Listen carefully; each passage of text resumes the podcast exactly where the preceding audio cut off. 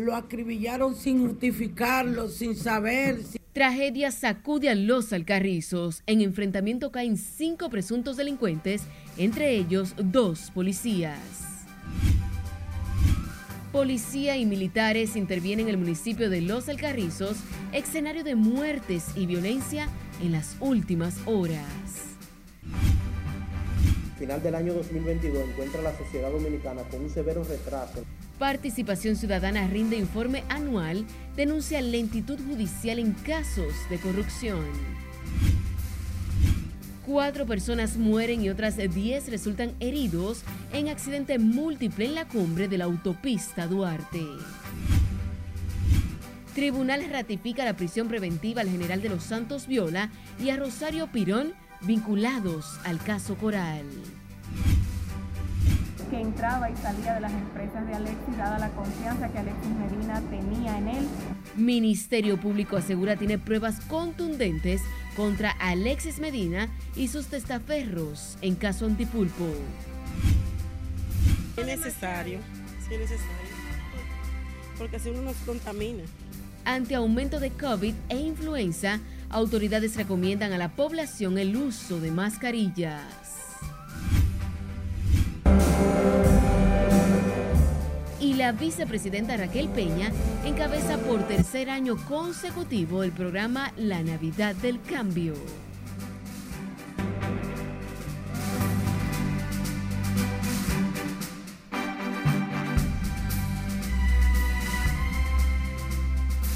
Buenas noches, bienvenidos a esta emisión estelar de Noticias RNN. Soy Janeris de. Iniciamos esta emisión estelar desde el barrio Las Mercedes, en el municipio de Los Alcarrizos, que a la madrugada de este miércoles se convirtió en un escenario de muerte y violencia luego de que un enfrentamiento a tiros entre miembros de la banda 3030 y agentes de la Policía Nacional provocaran la muerte de seis jóvenes, entre ellos dos miembros de la uniformada por la tragedia que ha causado miedo, dolor y conmoción en la barriada esta noche, organismos de seguridad y varias patrullas policiales llegaron hasta el sector Las Mercedes para evitar que se produzcan otros enfrentamientos. Nuestro compañero Jesús del Camilo se encuentra en directo para que nos amplíe. Vamos a pasar contigo. Buenas noches. Muchísimas gracias, buenas noches. Tal y como adelantas, nos encontramos en este momento en el barrio Las Mercedes de los Alcarrizos de este municipio. A raíz de la balacera que se produjera acá, más temprano fue intervenido el sector por un amplio dispositivo policial que vigilan la zona para evitar que se produzcan hechos similares. Decir que tras la balacera que se produjera en los entornos de un billar aquí en este sector, barrio Las Mercedes de los Alcarrizos, Seis personas resultaron muertas, entre ellos dos agentes de la Policía Nacional, supuestamente cuando alegados delincuentes enfrentaron a una patrulla de la uniformada, dejando pues seis de ellos muertos. Destacar que a raíz de esta situación y tras ser intervenido el sector más temprano por agentes de la Policía Nacional, un amplio contingente de la uniformada desplegado en el municipio, la gente se ha manifestado eh, con cierto temor y piden que la vigilancia sea permanente en la zona para resguardar la seguridad ciudadana. Destacar que además, pues, eh, los cuerpos de los seis fallecidos permanecen en la morgue del Instituto Nacional de Ciencias Forenses a la espera de que sean despachados mañana a sus familiares para dar cristiana sepultura. Destacar que en los entornos del billar, donde cayeron abatidas las seis personas, se realizaba una vigilia de velas encendidas. El local, por supuesto, permanecía cerrado. La intervención policial que vigila celosamente el barrio para evitar situaciones como la ocurrida. Ese es el panorama que existe aquí en el barrio Las Mercedes del municipio Los Alcarrizos, donde a esta hora estamos en vivo llevando estas informaciones. Es lo que tengo hasta el momento. Ahora retorno con ustedes al estudio. Te agradecemos, Camilo, por este reporte en vivo desde la barriada. En el sector Las Mercedes de los Alcarrizos, cinco personas fueron asesinadas, incluyendo dos rasos de sus parientes, aseguran, fueron ejecutados por una patrulla policial. Nelson Mateo se trasladó al lugar y nos tiene los detalles. En el sector Las Mercedes, la violencia criminal llenó de luto a toda la zona. Sí se oían. Pa, pa, pa. Así. Cinco de sus municipios murieron en un intercambio de disparos que la Policía Nacional atribuye al choque de narcotráfico. Fue como de nueve y media a diez por ahí. ¿Qué fue lo que pasó? ¿Tiene idea más o menos de todo lo que pasó? Tiro. Pero déjeme aquí, pues, Fue tiro, fue tiro que escuché ya. Le dije ya, fue lo que Una escuché ráfaga. porque yo vivo ahí mismo, sí. Y yo hice así y de una vez me me clavé. En el lugar aún quedan los rastros del sangriento hecho que acabó con la vida de cinco hombres en un supuesto intercambio de disparo. Porque esos muchachos lo acribillaron sin justificarlo, sin saber, sin cuáles eran sus motivos y matarlo. Y todavía los que van al hospital a, a preguntar al otro también lo hacen. Mira ese video del carro, mira el carro donde se ve todo avaliado por atrás. Esa do- esos dos muertos que están ahí fue en el, el Vinicio Calventi. Cuando ellos llegaron a ver si era el hermano mío que estaba allá, que, que lo, dirigi- lo llamaron, le dijeron que estaba muerto, que ellos llegaron, había uno que era policía y no dejaron ni siquiera que se identifiquen y lo avaliaron. Las víctimas fueron identificadas como Eric Ramón Pérez Germán, de 28 años, Jeffrey Bienvenido Rosa Ferrera, de 36, Melissa La Pólvora y los agentes policiales Adrián Antonio Rodríguez y Steven Betances La Chapelle. No, es que no, los policías están como que el barrio de ellos. Porque están bien que ellos maten a los delincuentes. Pero no hay gente seria del barrio, ¿me entiendes? Ay, sí, tú. Mira, mira. Ay. Ay, Dios. Ay, mi mío, ¿pero madre. eso no es de película? Ay, mi niño era serio, mi niño era serio. En medio de los llantos y el dolor, la madre y la abuela del cabo La Chapelle aseguran que su muchacho solo estuvo en el lugar y la hora equivocada. Pero él simplemente fue a saludar a alguien y a mi hijo lo ejecutaron, le entraron a tiro sin chance a que él se defendiera ni saque el carnet de identificarse que él era policía. Ay, mami, si no hubiera sido por ti, yo no fuera un hombre serio. Uy, mi nieto es serio. Por favor, no lo difamen. Y no es porque yo sea su mamá, ay, no, yo lo crié. Ay, no es, que, es porque las madres defendemos los hijos, por supuesto, pero se le da honra a quien honra se merece. Mientras en la comunidad Las Mercedes lloran a sus muertos, un batallón mixto se dirigía a los alcarrizos como medida preventiva. Me, le- me ejecutó mi hijo como un animal, le dio dos tiros en el pecho. Nelson Mateo, RNN.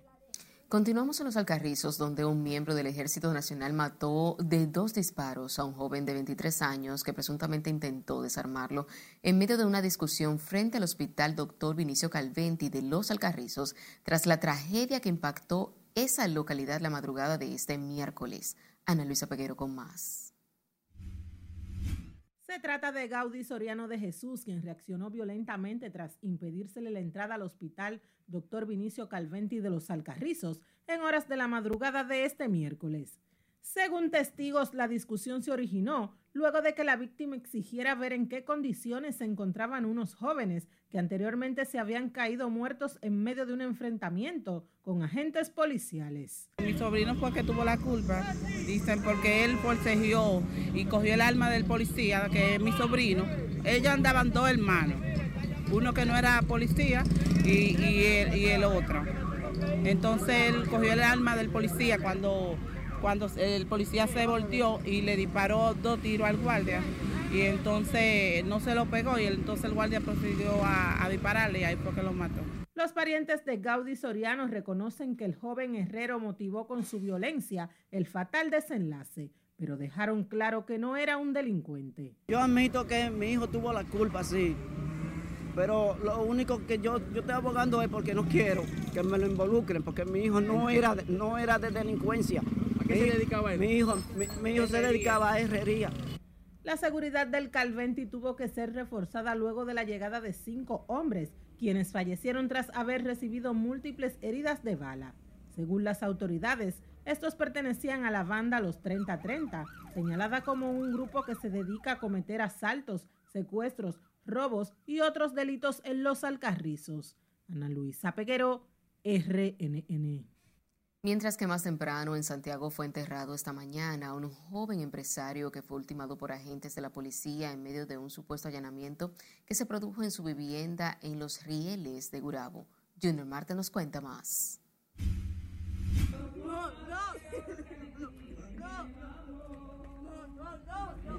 Daniel Antonio Rodríguez Céspedes, de 41 años, fue acribillado a tiros por agentes de la policía que fueron a realizar un allanamiento en la madrugada. Los parientes de la víctima dicen que el comerciante disparó porque pensaban que se trataba de un robo en su vivienda. Era un hombre bueno. A todo el mundo lo ayudaba con lo que Dios le daba, lo que partía. Entonces él se paró en el frente a él. Y como que pensaba que era ladrón y que como que hizo un disparo para allá. Ellos entraron y acabaron, y acabaron de una vez con todo. No le dieron tiempo. No le dieron tiempo a nada. Mira, parece como que se cerró la, la, porque parece como que se cerró ahí, mira como rompieron allí en el baño. Además denunciaron que durante la intervención cargaron con los videos de las cámaras de seguridad, dinero y otras pertenencias. Eso fue directamente a matar que lo mandaron. La misma policía cogió dinero para esa matanza. Y no, la, ni jefe de la policía ni ellos quieren dar la cara. Él tenía un dinero ahí para comprar un camión y la policía llevó todo el dinero. Las autoridades abrieron una investigación del caso. Durante el allanamiento, los agentes de la institución resultaron heridos. Se realiza cinco disparos por un problema de un choque de vehículo, de un roce. En base a esa denuncia, la fiscalía le solicita al juez un allanamiento, allanamiento que fue autorizado, específicamente el número 1039 7-2022, donde se presentaron allí según la versión de los miembros actuantes, colaborado por el fiscal también, esta persona le realizó varios disparos. Las autoridades en otro hecho investigan el hallazgo de una mujer muerta en la Barranquita de Santiago, así como el suicidio de una mujer que alegadamente había sido despojada de unos 74 mil pesos, lo que le llevó a una depresión aguda. Estos casos se producen en menos de 72 horas en Santiago, elevando la espiral de violencia en esta parte del país. En Santiago, Junior Marte, RNN. Al menos dos personas fallecieron y otras 12 resultaron heridas en un accidente múltiple registrado este miércoles en la autopista Duarte, específicamente en el tramo La Cumbre Piedra Blanca, dirección Santo Domingo Cibao. Los fallecidos en el trágico accidente no han sido identificados mientras los lesionados fueron referidos a diferentes centros de salud de la zona. En el choque está involucrado una patana y varios vehículos livianos, según se puede observar en un video que circula en las redes sociales. En otra información, los reclusos del nuevo modelo penitenciario podrían realizar trabajo remunerado en las cárceles del país que pertenecen al sistema con la instalación de centros tecnológicos de capacitación a través de un proyecto entre la Procuraduría General de la República, el Infotep y la Fundación Institucionalidad y Justicia que fue iniciado este miércoles en el Centro de Corrección Najayo Mujeres. Laura Lamar nos amplía en la siguiente historia uno de los medios vitales para asegurar la efectiva reinserción social de las personas privadas de libertad. Estos centros de capacitación también permitirán que los reclusos puedan reinsertarse a la sociedad cuando obtengan su libertad. La Procuradora General Miren Germán Brito reafirmó su compromiso para que la iniciativa prospere y pueda expandirse a todas las cárceles del país. La, el cual permite que las personas privadas de libertad obtengan recursos para colaborar con sus familias al tiempo que les permite perfeccionar lo aprendido en la formación técnica para que puedan dedicarse con efectividad a un oficio legítimo a la salida del centro penitenciario. Entonces, unidos fuertemente en esos mandatos legales avanzamos y trabajamos juntos hacia la mejora de las condiciones de la privación de libertad y de los privados de libertad. Hemos escogido el recinto para mujeres del complejo Najayo para realizar este acto, aunque de manera simultánea estamos inaugurando esos talleres en los centros que, que también hablé y nos estamos proyectando y nos están mirando los diferentes centros penitenciarios como se había dicho. El vicepresidente de la Fundación Justicia y Transparencia lamentó las pocas oportunidades que han tenido los privados de libertad para generar recursos que les permitan sustentar a sus familias en medio de su situación. se animen a colaborar y se construya una alternativa de mejoramiento sostenible para esta población.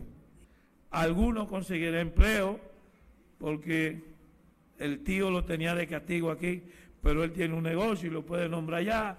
Otros confían en que la persona se regeneró y lo va a nombrar en un empleo y otro va a poner un negocio para decir yo no voy a salir a que me abochornen, a que me digan que no.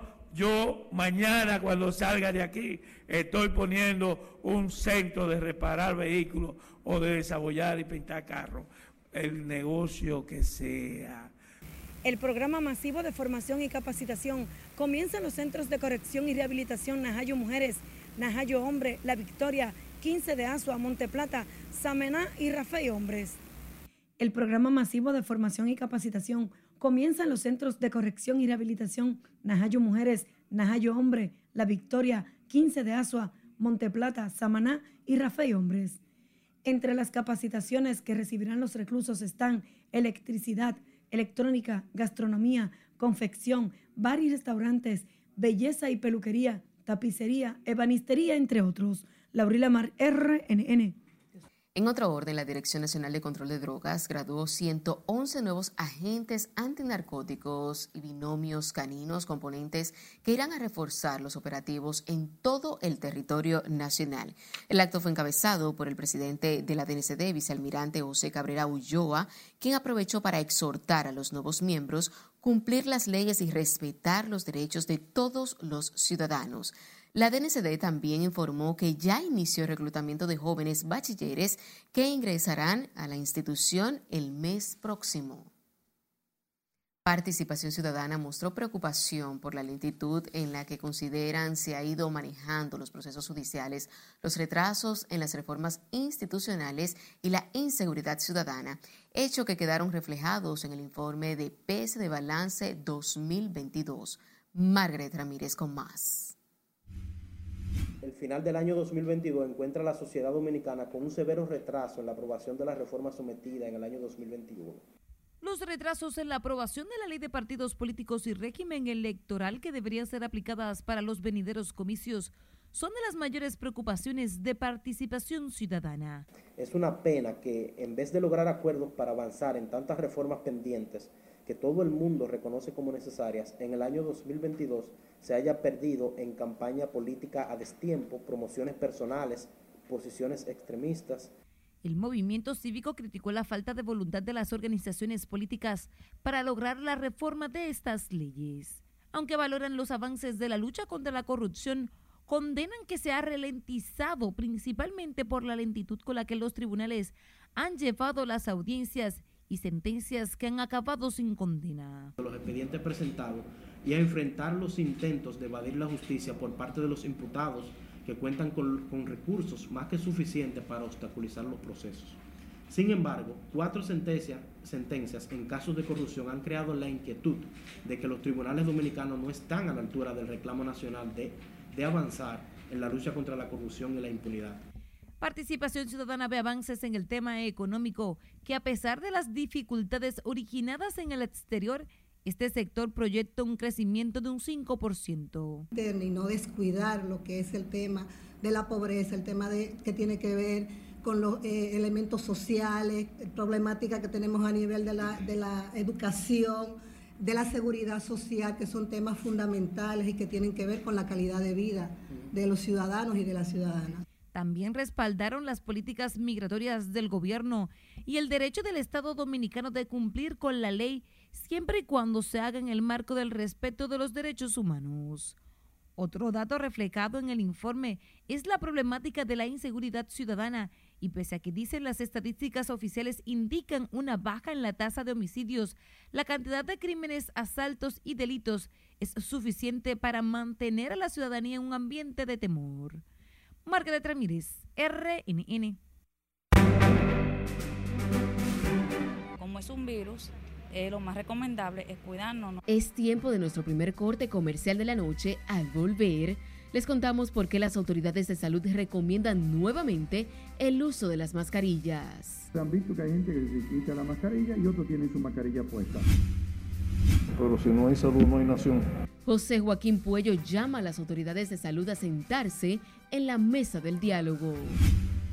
Esa carretera está intransitable. ¿Cuántos millones pasan por esa carretera? Y residentes en San Juan de la Maguana exigen a las autoridades reconstruir carretera La Cuenda. Ya volvemos.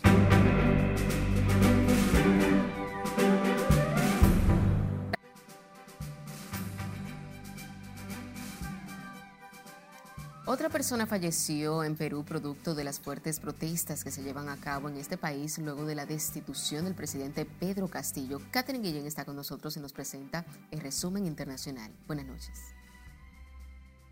Así es, muy buenas noches. Este miércoles el gobierno peruano declaró el estado de emergencia en todo el país por 30 días, lo que implica la suspensión de los derechos de reunión, inviolabilidad del domicilio y libertad de tránsito. Una persona más falleció en las protestas en Perú, lo que elevó este miércoles a 8 la cifra total de fallecidos desde el pasado domingo en las manifestaciones que exigen la renuncia de la presidenta Dina Boluarte, la convocatoria adelantada de elecciones y la convocatoria de una asamblea constituyente, según informó la policía en tanto que la presidenta de Perú, Dina Boluarte, reiteró este miércoles su llamado al diálogo y a la calma en el país mientras recibe un informe sobre el estado de las protestas a nivel nacional durante su participación en el Consejo de Seguridad y Defensa Nacional en Lima. Además, el gobierno peruano ha declarado el estado de emergencia por 30 días en todo el país ante las protestas sobrevenidas en el país por la destitución de Pedro Castillo como presidente de Perú tras su intento la semana pasada de disolver el Congreso. Cambiamos de tema. El presidente de Estados Unidos, Joe Biden, hizo este miércoles un llamamiento para prohibir las armas de asalto y de alta capacidad que se han utilizado en numerosos tiroteos en el país y en masacres como la de la escuela primaria de Sandy Hook, de la que se cumple ahora una década. Centenares de migrantes de diversas nacionalidades esperan su turno en la frontera entre México y Estados Unidos para pedir asilo a las autoridades estadounidenses a días de que expire el título 42, una medida de Washington que permite expulsar inmediatamente a quienes ingresen a su territorio. Y finalizamos este recorrido internacional con la organización defensora de los animales PETA, quien vistió este miércoles a tres mujeres con ropa que parecía piel humana en las que se veían orejas, narices, bocas y dientes para protestar frente a una tienda neoyorquina de la popular cadena de ropa Urban of Fire contra la venta de mercancías confeccionadas con pelo y pieles de animales. La organización simuló hoy un desfile de moda frente a la tienda de Manhattan con modelos que lucieron chaquetas, bolsos, pantalones y hasta zapatos con dientes y encías que simularon estar hechos con piel y pelo humano. Hasta aquí las noticias internacionales de esta noche. Paso contigo. Gracias, Catherine. El director de la Organización Mundial de la Salud, Tedros Adhanom Ghebreyesus, aseguró que las emergencias internacionales pronto podrían llegar a su fin. Las emergencias fueron declaradas por enfermedades como Omicron, una de las variantes del COVID-19 que mataba más de 50 mil personas, pero que esa cifra ha bajado a unos 10 mil por semana a nivel mundial. El organismo aseguró que no va a desaparecer y que obligará a los países a aprender a vivir con él. Sin embargo, argumentó que ha disminuido en un 90%. Agregó que el mundo afronta otros desafíos sanitarios, entre los cuales están los brotes de cólera en 29 países, incluido Haití, donde ya ha matado 280 personas. El Ministerio de Salud Pública informó que mediante la realización de otras 3.173 muestras de COVID-19 se detectó 453 nuevos contagios del virus en las últimas 24 horas. Según el boletín 1000 emitido por el organismo de salud para el día de hoy, el país ahora cuenta con 2.648 casos activos, mientras la positividad diaria está en 25.97%. Sin embargo, no se han notificado nuevos decesos por COVID-19 en las últimas 24 horas, por lo que el total de defunciones se mantiene en 4.384 personas.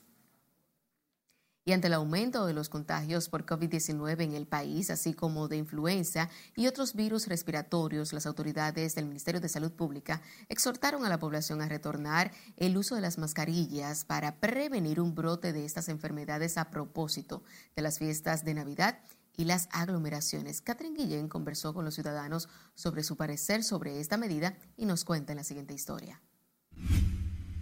Es necesario, sí es necesario. ¿Por qué? Porque así uno no se contamina. La recomendación de salud pública se hizo a principios de diciembre, pero a la fecha son muy pocas las personas que utilizan la mascarilla, algo que se convirtió en una obligación durante la pandemia. Yo pienso que la medida viene desde, primero desde la educación de cada persona. Y pienso que es una educación y una responsabilidad de cada cual. Antes de un compromiso social o algo así, primero el compromiso inicia de la casa. Claro que sí. Hay que tomar medidas. Con esa mascarilla, volver a poner en los transportes. Sí, porque se supone que es un virus. Se supone que es un virus. Entonces, como es un virus, eh, lo más recomendable es cuidarnos nosotros lo de área de la salud y también la población en general. A la fecha, el país cuenta con más de 2.000 casos activos de coronavirus y una positividad diaria de 25.97%. Bueno, realmente la gente tiene que cuidarse. Sucede que no todo el mundo tiene la inmunidad que todo el mundo cree. Totalmente de acuerdo, una medida muy acertada, ya que lamentablemente los costos de los medicamentos aquí en nuestro país resultan tan difíciles y tan costosos, entonces debemos cuidarnos lo que menos podemos. Solo en las últimas 24 horas se detectaron 453 nuevos contagios del virus. El Ministerio de Salud Pública dijo que el comportamiento del virus indica que se mantendrá circulando por mucho tiempo entre la población, con picos en determinadas épocas del año debido al acumulamiento de personas susceptibles, tal como ocurre con la influenza. Es lo que queremos, ustedes han visto que hay gente que se quita la mascarilla y otros tienen su mascarilla puesta es flexible. Catherine Guillén, RNN. Las temperaturas continúan agradables en el territorio nacional, llegando hasta 2 grados en Valle Nuevo y Polo Barahona, según pronósticos de la Oficina Nacional de Meteorología. Juan Francisco Herrera se encuentra en directo y nos tiene más detalles. Vamos a pasar ahora contigo. Buenas noches. Gracias, buenas noches. Aunque el próximo miércoles 21 inicia el invierno, ya se siente un buen clima en territorio dominicano. Prevalecerán las temperaturas frescas sobre todos los sectores montañosos del país, especialmente durante la noche hasta las primeras horas de la mañana. Estos valores comprendidos entre 2 y 6 grados incluso podrían ser menores en zonas de mayor altitud como son Valle Nuevo, Constanza, Jarabacoa, La Vega, Polo, Barahona, entre otros. Esto principalmente debido a la incidencia de este viento fresco del componente este-noreste y la época del año en la, que estamos ya envueltos, final de otoño, ya a partir del 21 de este mes empezamos ya la época de invierno. Mientras que en zonas urbanas cercanas de las costas se esperan temperaturas entre los 18 y 21 grados. Que la zona de Constanza ahí se, se registraron 10 grados Celsius, esto es en tiempo real, 18 grados Celsius en estos sectores de La Vega, igualmente Santiago de los Caballeros, en la parte del Valle del Cibao entre 16 y 18 grados Celsius, en la parte de la cordillera entre 9 y 12 grados Celsius. Los expertos hacen recomendaciones para evitar afecciones gripales tomar la medida de, precaución en horas matutinas y en horas de la noche, en zonas montañosas, en zonas altas principalmente, en zonas de valle, porque pueden encontrar condiciones de visibilidad casi muy, muy reducidas por, por estos eventos. Yo le pido que se, que se proteja si usted va a salir muy temprano, porque esos cambios de temperatura tan bruscos pueden a usted convertirlo en un ente que sea un reservorio para un virus gripal. Las temperaturas agradables se sentirán principalmente en horas de la noche y la mañana, por eso abrigarse bien durante esta época para evitar resfriados. Según los técnicos de meteorología, el buen clima se sentirá hasta el mes de febrero. Vuelvo contigo al estudio. Gracias. Más de 3.000 pacientes con insuficiencia orgánica pulmonar han muerto en el país, por lo que el Centro Cardio Neurooftalmológico y Trasplante retomará el programa de trasplantes de órganos que lo requieran. Siledis aquí no tiene más detalles. Secanot inició el trasplante de órganos en el 2008, pero debido a la pandemia del COVID-19 tuvieron que interrumpirlo hoy abrirá un canal de esperanza para los pacientes. Eh, aquí hay un equipo de, nefrólogos que prácticamente son los encargados de evaluar el paciente que califique. Se trata del anuncio del Centro Cardio Neuro Oftalmológico y Trasplante de volver a trasplantar a los pacientes cuyos órganos ya no les funcionan e impedir engrosar las elevadas cifras de muertes por esta causa. El año que viene ya prácticamente vamos a iniciar con los trasplantes de diferentes órganos, ya sea no solamente renal, eh, hepático, vamos a hacer también médula ósea, vamos a hacer pancreático. Esto nos puede dar la solución para que tengamos una idea, cerca de 3.000 pacientes con insuficiencia orgánica terminal fallecen anualmente y esto nos permitiría a nosotros eh, sacar de la muerte a muchos pacientes. Félix Valdés Suero, director de Secanot, dijo que las aspiraciones son ampliar el programa de trasplante. En un futuro más, más, más, más, más tardío intentaremos lo, que es el, trasplante de corazón. Pero el principal objetivo de esto es que ya reiniciamos el programa de trasplante para que lo sepa toda la población nacional. Pacientes del centro asistencial valoran como positivo el anuncio. Porque si una persona necesita que le hagan un trasplante de su cuerpo y sé que no lo hace, eso está bien hecho, yo lo agradezco, porque puede ser a mí, puede ser una familia mía también a usted. Lo más importante es que estos procedimientos serán gratuitos para la población de escasos recursos. Con el reinicio del programa de trasplante de órganos Secanot, aspira a impactar inicialmente a 100 pacientes.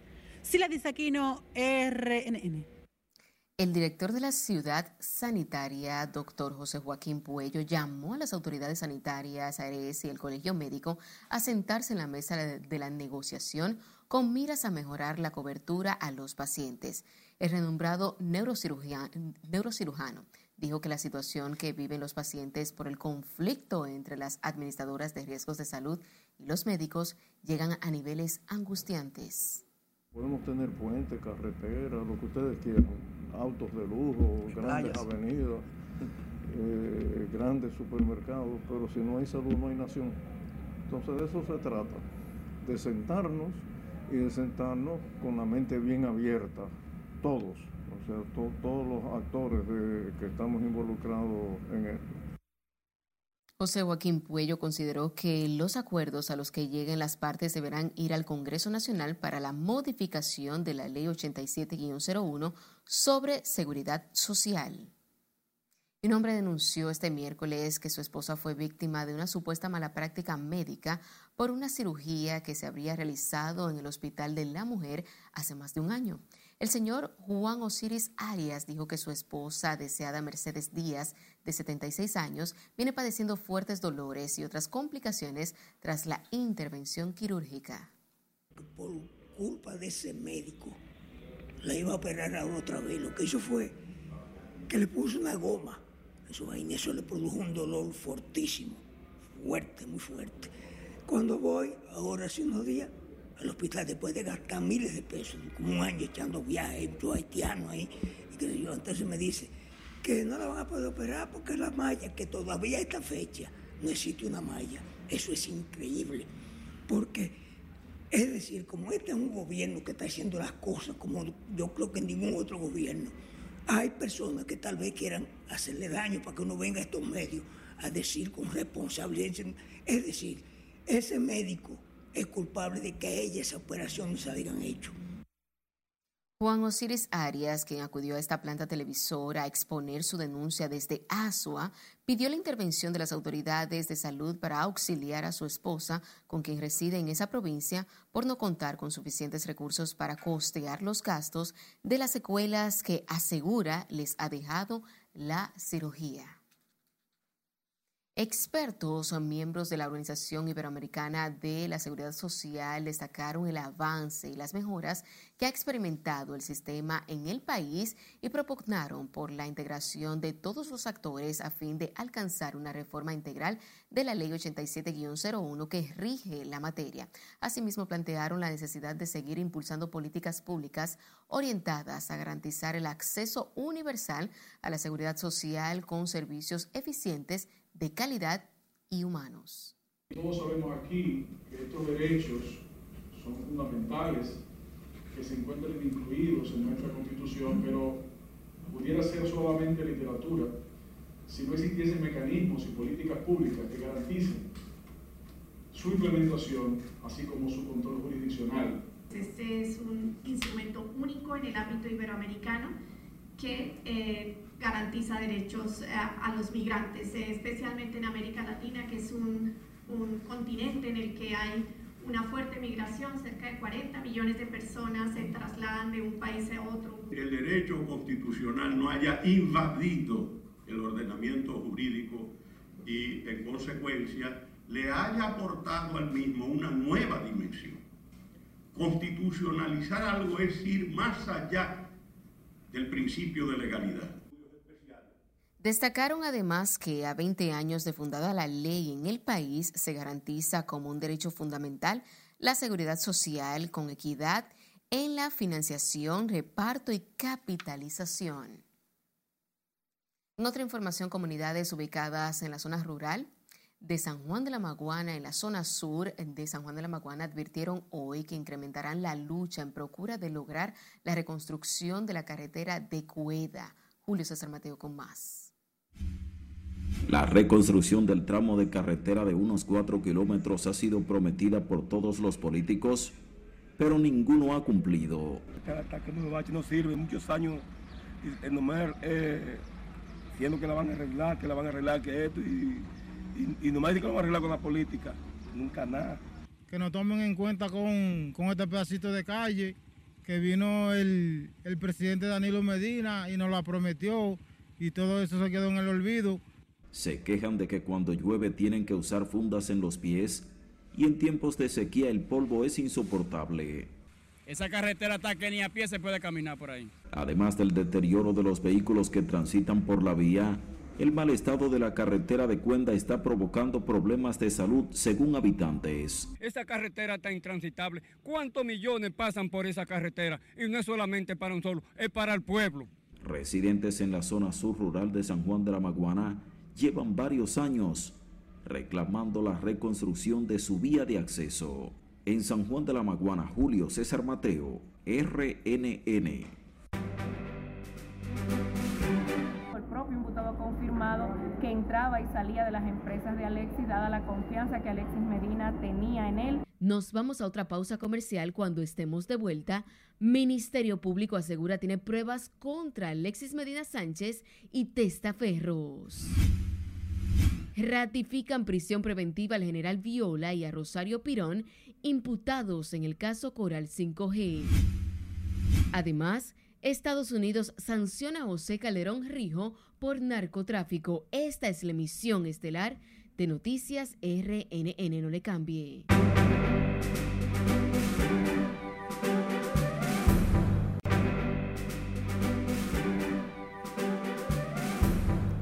Seguimos en vivo con más informaciones. En la continuidad al juicio preliminar que se le sigue a los imputados en el caso de corrupción antipulpo, el Ministerio Público reveló la hilaridad del supuesto entramado mafioso entre Juan Alexis Medina y sus testaferros. Jesús Camilo con más. No ha podido desmentir ni descartar las pruebas de la acusación. Tras los alegatos de defensa ante el tribunal de algunos de los acusados en el caso de corrupción antipulpo, el órgano persecutor aseguró Juan Alexis Medina Sánchez, principal imputado, se valía de testaferros como Huacal Bernabel Méndez Pineda para realizar sus artimañas. Calificó además como muy pobre la defensa ejercida por sus abogados, con la que aseguró no podrán desmeritar las pruebas aportadas en su contra por el órgano persecutor. Ellos mismos han confirmado, el propio imputado ha confirmado que entraba y salía de las empresas de Alexis, dada la confianza que Alexis Medina tenía en él y en la administración que él hacía de dichas empresas, que es una parte importante de la imputación.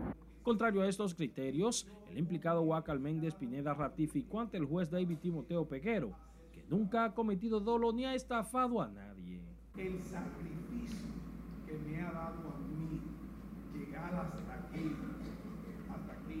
Dios está ahí. Y sabe que estoy hablando con el corazón en las manos, porque hasta el día de hoy sé que no he hecho nada de lo cual me pueda arrepentir. El Ministerio Público no ha aprobado, no ha presentado un elemento de prueba que, por ejemplo, se evidencie que las propiedades que tiene Boacal Méndez, que son apartamentos sencillos, que la tiene desde hace varios años, haya sido producto de esta situación. El Ministerio Público insistió que el objetivo de Alexis Medina Sánchez, principal señalado en el caso de corrupción, era no figurar en ningún documento al momento de que sus empresas contrataban servicios privilegiados con el gobierno, valiéndose de su facultad de hermano del presidente. Jesús Camilo RNN. Seguimos hablando de justicia, ya que el sexto juzgado de la instrucción del Distrito Nacional ratificó este miércoles la prisión preventiva al general Julio Camilo de los Santos Viola y a José Manuel Rosario Pirón, procesados por corrupción administrativa en el caso Coral 5G.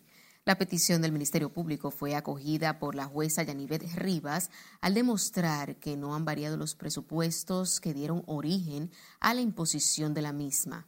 Con las operaciones de Coral y Coral 5G, el Ministerio Público presentó cargos contra 48 personas, 30 personas físicas y 18 personas jurídicas imputadas de defraudar al Estado con más de 4 mil millones de pesos. La Oficina del Control de Bienes Extranjeros del Departamento de Tesoro de los Estados Unidos sancionó este miércoles al empresario dominicano José Calderón Rijo, alias La Araña, a quien acusa de ser el líder de una organización criminal más importante de la República Dominicana. El documento emitido por el Departamento del Tesoro asegura que la organización liderada por Calderón controla directamente varias rutas de tráfico de drogas hacia Estados Unidos. También se le acusa de haber participado en actividades o transacciones que contribuyeron a materializar la proliferación internacional de drogas ilícitas o sus medios de producción y con el objetivo de erradicar la violencia de género o intrafamiliar, el Ministerio de la Mujer y el Sistema Único de Beneficiarios suscribieron un acuerdo de colaboración interinstitucional a fin de implementar iniciativas dirigidas a contrarrestar esta problemática social que afecta a la familia. Acordaron impulsar un sistema nacional de cuidado y de manera articulada con el objetivo de culminar con la cultura machista y transformar las vidas de las familias histórica que tiene el Estado dominicano, que tiene la sociedad dominicana con las mujeres, que lo hemos asumido con tanta solidaridad, con tanto amor, con tanta empatía, con tanta dedicación, pero que también ha implicado tanto sacrificio. El uso de la data, la interoperabilidad, de mejorar la, eh, la toma de decisión y la propuesta de política pública y el monitoreo de población, de las políticas que se ejecutan no solamente del ministerio, sino del gobierno a nivel general. Ambos funcionarios aseguraron que el acuerdo suscrito potenciará la inclusión laboral, autonomía económica y mejorar la calidad de vida, además de priorizar a las mujeres en situaciones de pobreza. Al cumplirse este 15 de diciembre los 49 años del profesor Juan Bosch fundar el Partido de la Liberación Dominicana, Temístocles Montaz puso a circular su libro En Victoria la escalada electoral. Según el miembro del comité político del PLD, el contenido de este libro trata de los procesos electorales desde los últimos 49 años. Victorias sucesivas hasta la derrota del año 2020, tratando de, obviamente, no solamente de eh, explicar esos factores, sino sacar conclusiones. Yo creo que la parte final, que es la parte para mí más importante, es la parte donde reflexionamos sobre los grandes desafíos que tiene el PLD de, de cara al futuro La puesta en circulación del libro en Victoria a la escalada electoral asistieron dirigentes de esa organización como parte de las actividades de la fundación del PLD. En otra información, la Asociación de Jóvenes Importadores de Vehículos Usados formalizó este jueves ante la Dirección General de Impuestos Internos su solicitud a la revisión de la norma general 06-22 que busca fiscalizar ese sector. En tal sentido, los representantes de la entidad piden a la institución la pronta respuesta al negocio que impacta en un alto porcentaje en la creación de empleos y el dinamismo de la economía. Ninguna medida nos oponemos a que la DGI sea fiscalizadora y que haga su papel como tal en el sector de vehículos. Sin embargo, vemos una gran oportunidad al implementar esta norma. ¿Por qué? Porque eh, más que una prórroga, como han solicitado otras asociaciones, nosotros lo que proponemos es que se rediseñe eh, completamente la estructura eh, tributaria del sector de vehículos. ¿Por qué? Porque como esa norma está planteada, al día de hoy es impracticable. Según estudios estadísticos del Banco Central Dominicano, más del 80% de los ciudadanos ganan menos de 20 mil pesos. ¿Qué quiere decir esto?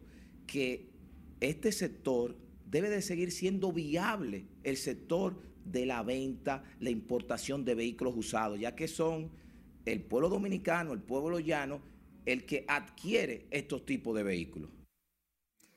A través de una comunicación depositada en la DGII, los importadores de vehículos se mostraron dispuestos a trabajar de la mano con las autoridades para llegar a un acuerdo que traiga tranquilidad a ese sector.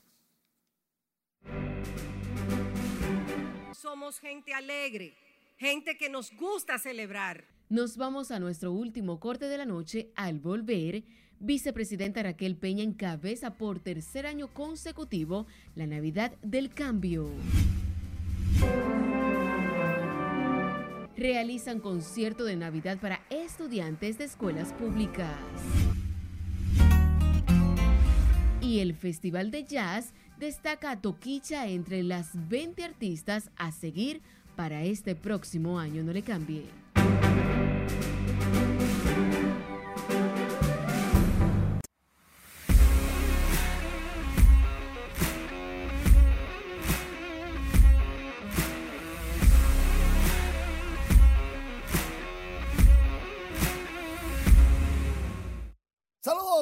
Noches. Iniciamos la entrega deportiva con el béisbol invernal de la República Dominicana. Vámonos para Santiago de los Caballeros, para el Estadio Cibao. Ramón Torres, batazo grande, largo, inmenso por el fin la bola. Cayó en el morro de Montecristi, cuadrangular de Ramón Torres para ayudar a las Águilas Ibaeñas a derrotar. Bueno, Raúl Valdés, ¿qué tú quieres que hagamos? Si te dio el palo, te dio el palo, no vaya a llorar. Ayuda a las Águilas Ibaeñas a ganarle a los toros 4 por 1 al compás de seis hits y un error. Los toros, cinco indiscutibles y un error. Con esta victoria, las Águilas Cibaeñas consiguen su número 32 con 16 derrotas. Siguen en el primero, pero esperando la decisión de la liga porque de uno a tres juegos podrían confiscarle. No entremos en detalle de la confiscación. Simple y llanamente es posible que le confisquen a las Águilas al menos un juego y quizás tres. Por otro lado, en el estadio Quiqueya, Juan Marichal Nomar Mazara, Liga Sencillo, remolcador de carreras ante los gigantes del Cibao. Y los Tigres, bueno, los Tigres están derrotando en la alta de la octava entrada a los gigantes tres carreras por una. Seis hits han conseguido los Tigres con dos errores. Los gigantes solamente cuatro. Nomar Mazara estuvo remolcando en el tercer episodio nada más y nada menos que a O'Neill Cruz que había recibido bases por bolas. Remolcó dos realmente, Nomar Mazara. También eh, estuvo Miles Mastrovini anotando. ¡Ay! Las estrellas orientales están tratando de brillar ante los leones del escogido.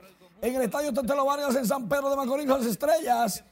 En el noveno están ganando 3 por 0 a los Leones del Escogido, que tenían practicando a Vladimir Guerrero Jr., pero no estuvo en la alineación. Parece que será este jueves en San Francisco de Macorís que Vladimir Guerrero Jr. debute en un parque bueno para bateadores. ¡Ay, qué lindo!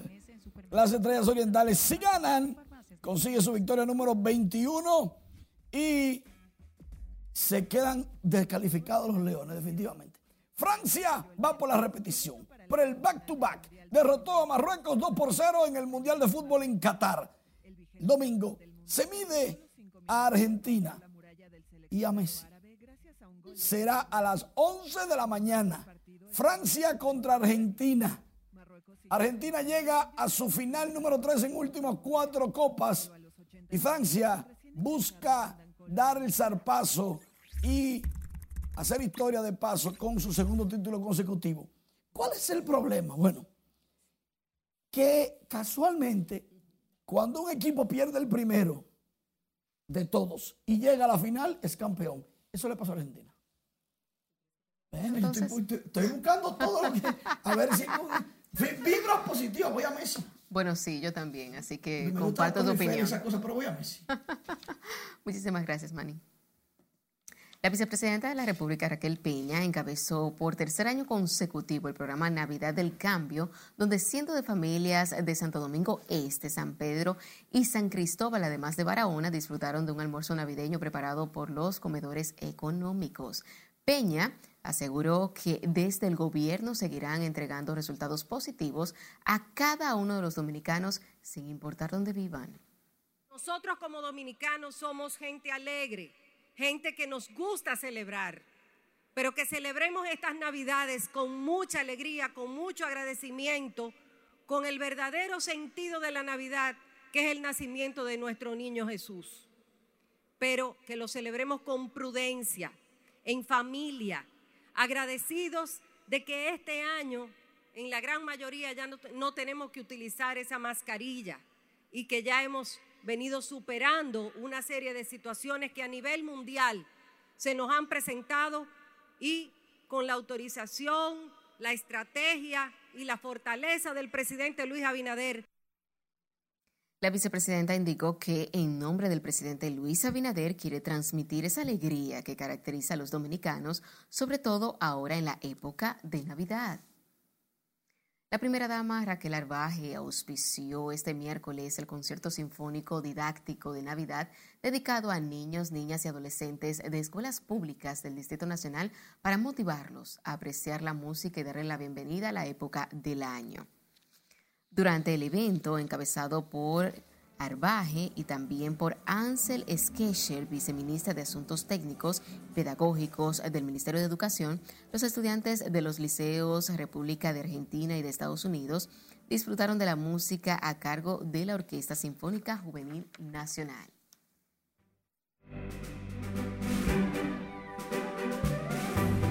Y en estos momentos vamos a ver cómo anda el mundo del arte y del espectáculo con nuestra compañera Ivonne Núñez. Buenas noches.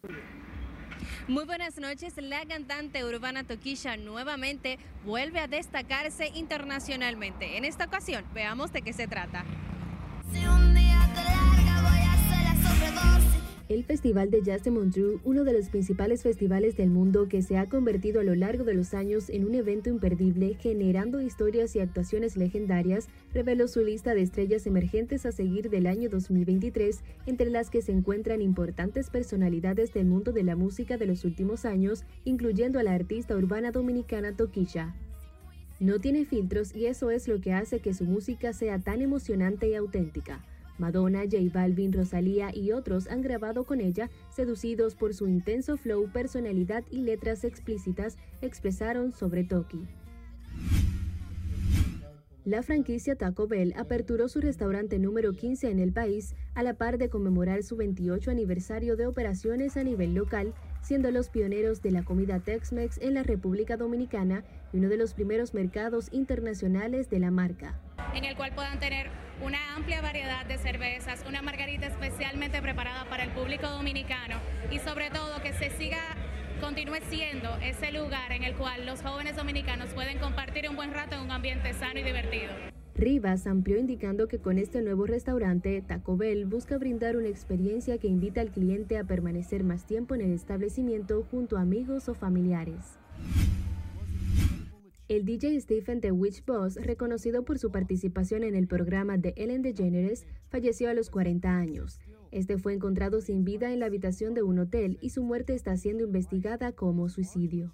TMC reportó que la esposa de Stephen acudió a un cuartel de la policía de Los Ángeles desesperada debido a que este se fue de su residencia sin su vehículo, algo que indicó no era normal. El día de hoy se inauguró The Dress Room, tienda de alquiler de vestidos para toda ocasión como bodas, cócteles, galas, cumpleaños, fiestas y demás, con el objetivo de darles comodidad a las féminas a la hora de buscar opciones para sus momentos especiales. Tenemos vestidos desde una boda, una gala, un evento grande, hasta un cumpleaños de una amiga, una salida a una disco. O sea, tenemos todo tipo de vestidos para todo tipo de ocasión. The Dress Room está ubicada en la Plaza Torre Gallery en la Avenida Enriquillo número 16, Santo Domingo. Tras el problema que se presentaron con los boletos duplicados y falsos del concierto de Bad Bunny el fin de semana en el Estadio Azteca, donde varias personas se quedaron fuera, el presidente de México, Andrés Manuel López Obrador, dijo que esto le dio mucho sentimiento y pide al cantante puertorriqueño considerar presentarse en el Zócalo de la ciudad de manera gratuita. Nos dio mucho sentimiento ver a jóvenes tristes que no pudieron entrar porque les clonaron sus boletas, porque les hicieron fraude, algunos llorando porque ahorraron durante mucho tiempo para poder comprarlos, indicó el mandatario. Los conciertos de Bad Bunny puntualmente se han caracterizado por las estafas con las entradas. Hasta que diversión, pasen feliz resto de la noche. Gracias. Finalizamos esta emisión estelar de Noticias RNN. Feliz resto de la noche.